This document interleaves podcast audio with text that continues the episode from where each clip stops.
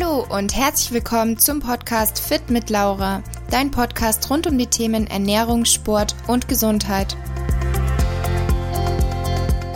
Ich bin Laura, Ernährungsberaterin und zu meinen größten Leidenschaften zählen die gesunde Ernährung und der Sport. Hallo ihr Lieben und herzlich willkommen zur neunten Folge meines Podcasts. Und zwar geht es heute wieder um das Thema Muskelaufbau. Warum ich jedem empfehlen kann, Krafttraining zu machen und eben auch euch Frauen ähm, dazu ermutigen möchte, auch zu den Gewichten zu greifen. Das habe ich schon bereits in der Folge 7 erklärt. Und heute soll es mehr um die Frage gehen, wie soll man denn überhaupt trainieren? Welche Übungen, wie oft, welches Gewicht? Und ganz oft heißt es ja dann, trainier einfach wie ein Mann. Also wenn du einen Freund hast, trainier wie dein Freund oder wie die Jungs im Fitness. Ähm, wie ich euch schon bereits erzählt habe, werdet ihr vom Krafttraining selber ja nicht sofort zum Muskelberg. Aber ähm, dass du genau so trainieren solltest wie ein Mann, stimmt so zu 100% nicht. Denn hier gibt es tatsächlich einige Unterschiede und Faktoren, die man beachten kann bzw. beachten sollte. Und ich möchte jetzt aber gleich zu Beginn sagen, dass diese Unterschiede natürlich wieder individuell sehr verschieden sind. Und wie der Muskelaufbau funktioniert, das ist immer das gleiche Prinzip, egal ob Mann oder Frau.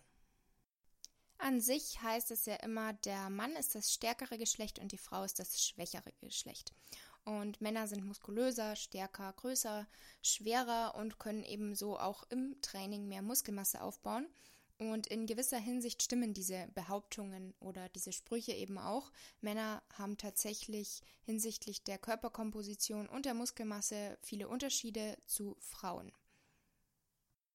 Es liegen zum einen Unterschiede in der Masse vor, aber auch in der Qualität. Also das gesamte muskuläre System ist bei den Männern deutlich kräftiger und größer und der Hauptgrund für diese Kraftunterschiede ist das männliche Sexualhormon Testosteron. Das ist nämlich beteiligt am Aufbau von Muskelgewebe und am Aufbau von Muskelmasse. Und so haben insgesamt Frauen ungefähr die Hälfte der Muskulatur im Oberkörper wie Männer und 75 Prozent der Unterkörpermuskulatur eines Mannes. Und was auch noch ein Unterschied ist, ist, dass Männer auch mehr Mitochondrien haben. Ähm, das sind wichtige Energiekraftwerke der Muskelzellen.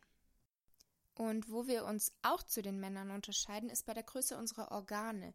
Also wir Frauen haben meistens kleinere Organe als die Männer. Ähm, so ist zum Beispiel unser Herz kleiner, unsere Lunge ist kleiner oder Organe der Atemwege.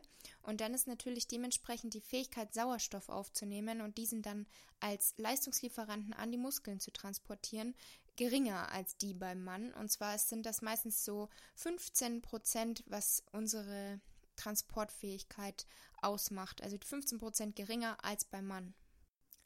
Ein weiterer Unterschied ist in der Verteilung der Muskelfasern. Und zwar gibt es zwei große Hauptgruppen bei den Muskelfasern. Einmal die langsam zuckenden Muskelfasern, die Slow-Fasern und einmal die schnell zuckenden Muskelfasern, die Fast-Fasern.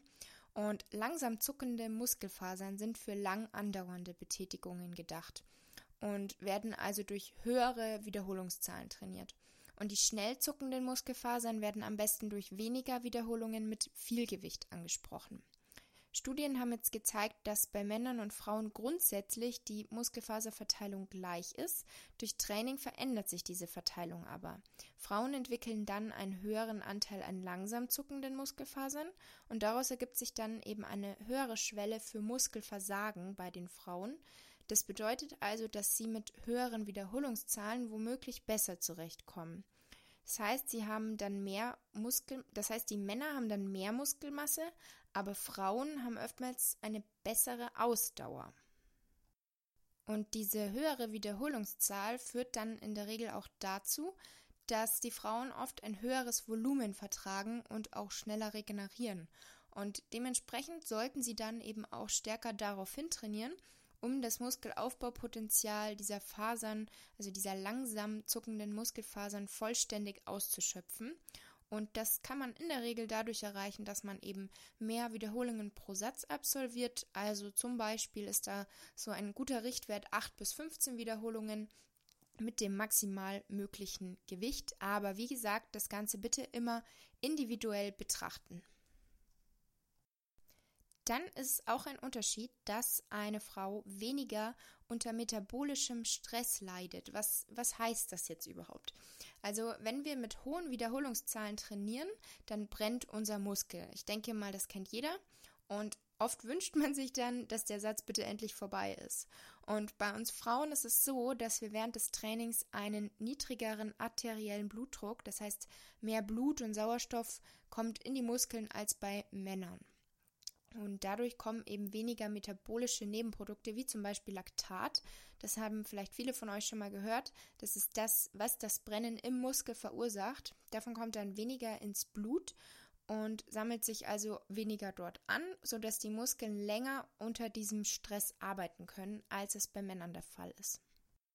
Da Frauen also eine andere Muskelfaserverteilung haben und auch den metabolischen Stress besser verkraften können, sind diese langen Satzpausen bei Frauen oft nicht notwendig. Also mir passiert es ganz oft im Fitness, dass ich halt meine, ich mache normal mein Training und die Jungs sagen dann immer, ich mache so wenig Satzpause, ich trainiere nicht gescheit. Aber es ist tatsächlich so, dass Frauen nicht so lange Satzpausen brauchen wie Männer, um das gleiche relative Trainingsvolumen zu absolvieren. Also Jungs, ich trainiere schon gescheit. Und Frauen erholen sich nicht nur schneller nach einem Satz, sondern sie erholen sich auch schneller nach einer gesamten Trainingseinheit. Das bedeutet also, dass wir zum Beispiel weniger Restdays brauchen als Männer.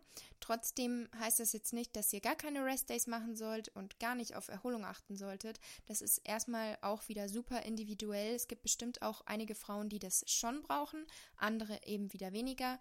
Kommt immer auf den Typ drauf an und eben auch auf euer Training, wie intensiv es dann wirklich letztendlich ist. Also sag ich immer, ihr müsst nicht siebenmal die Woche trainieren, ähm, sondern euer Körper braucht wirklich auch Pause. Dann kommen wir jetzt noch zu einem weiteren Unterschied, was ein super interessantes Thema ist, finde ich. Deswegen kann ich oder möchte ich da jetzt auch gar nicht so ins Detail gehen, weil dann würde ich zu weit ausholen müssen und dann würde dieser Podcast ähm, sehr lange werden. Da kann ich aber gerne einfach separat nochmal eine Folge oder mehrere Folgen machen, wenn euch das Thema auch interessiert. Und zwar ist es das Thema Hormone. Also ich finde es super spannend und bezüglich äh, Muskelaufbau ist es eben so, es gibt das männliche Sexualhormon Testosteron und davon haben eben Männer mehr im Körper, während Frauen mehr vom weiblichen Sexual Sexualhormon Östrogen produzieren. Und Östrogen ist ein antikataboles Hormon, das bedeutet, es unterstützt die Muskelregeneration, es reduziert den Proteinabbau während des Trainings und schützt auch vor Muskelschäden. Und diese Faktoren ermöglichen uns Frauen eben auch wieder mit einem höheren Trainingsvolumen trainieren zu können. Und in dem Zusammenhang möchte ich eben auch ganz kurz noch auf den weiblichen Zyklus eingehen. Auch wirklich sehr spannend und zwar Östrogen hat super viele Wirkungen und unter anderem verstärkt es eben die Insulinwirkung und dessen proteinanabole Wirkung am Skelettmuskel und stimuliert auch die Freisetzung von Wachstumshormonen. Und das führt wiederum zu einer erhöhten Kraftsteigerung und einer verbesserten Regeneration. Und der Tag unseres Eisprungs ist also perfekt, um eine Maximalkraft, ein Maximalkrafttraining zu absolvieren und neue Rekorde aufzustellen.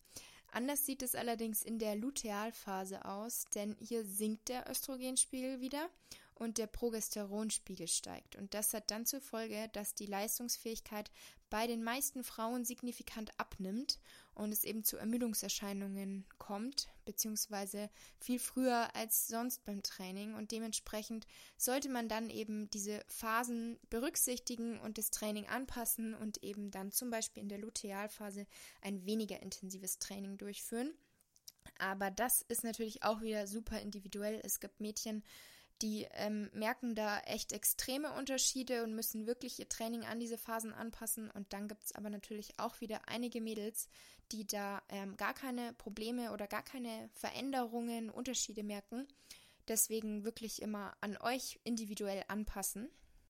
Und das war's auch schon mit der heutigen Podcast-Folge. Und ja, das waren so die größten Unterschiede, die man beim Training zwischen Mann und Frau beachten sollte.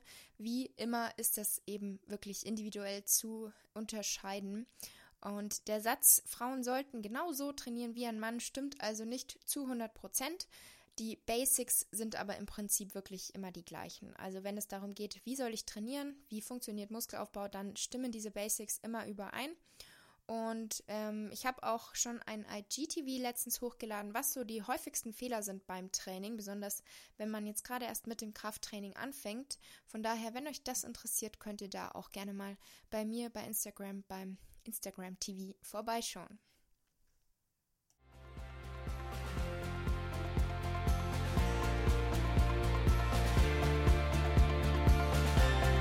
Ich hoffe, die Podcast-Folge hat dir gefallen. Wie immer würde ich mich über deine Bewertung für meinen Podcast natürlich sehr freuen. Und schreib mir auch gerne mal dein Feedback auf Instagram. Du findest mich dort unter fit-laura. Bis zum nächsten Mal, eure Laura.